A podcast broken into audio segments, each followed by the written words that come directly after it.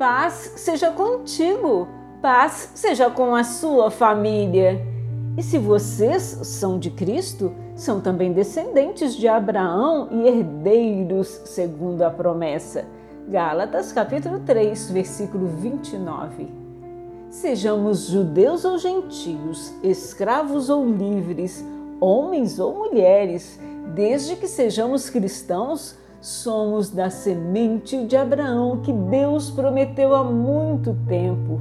Enquanto encontrarmos nossa identidade em Cristo, a verdadeira semente da promessa, somos descendentes espirituais de Abraão. Aleluias!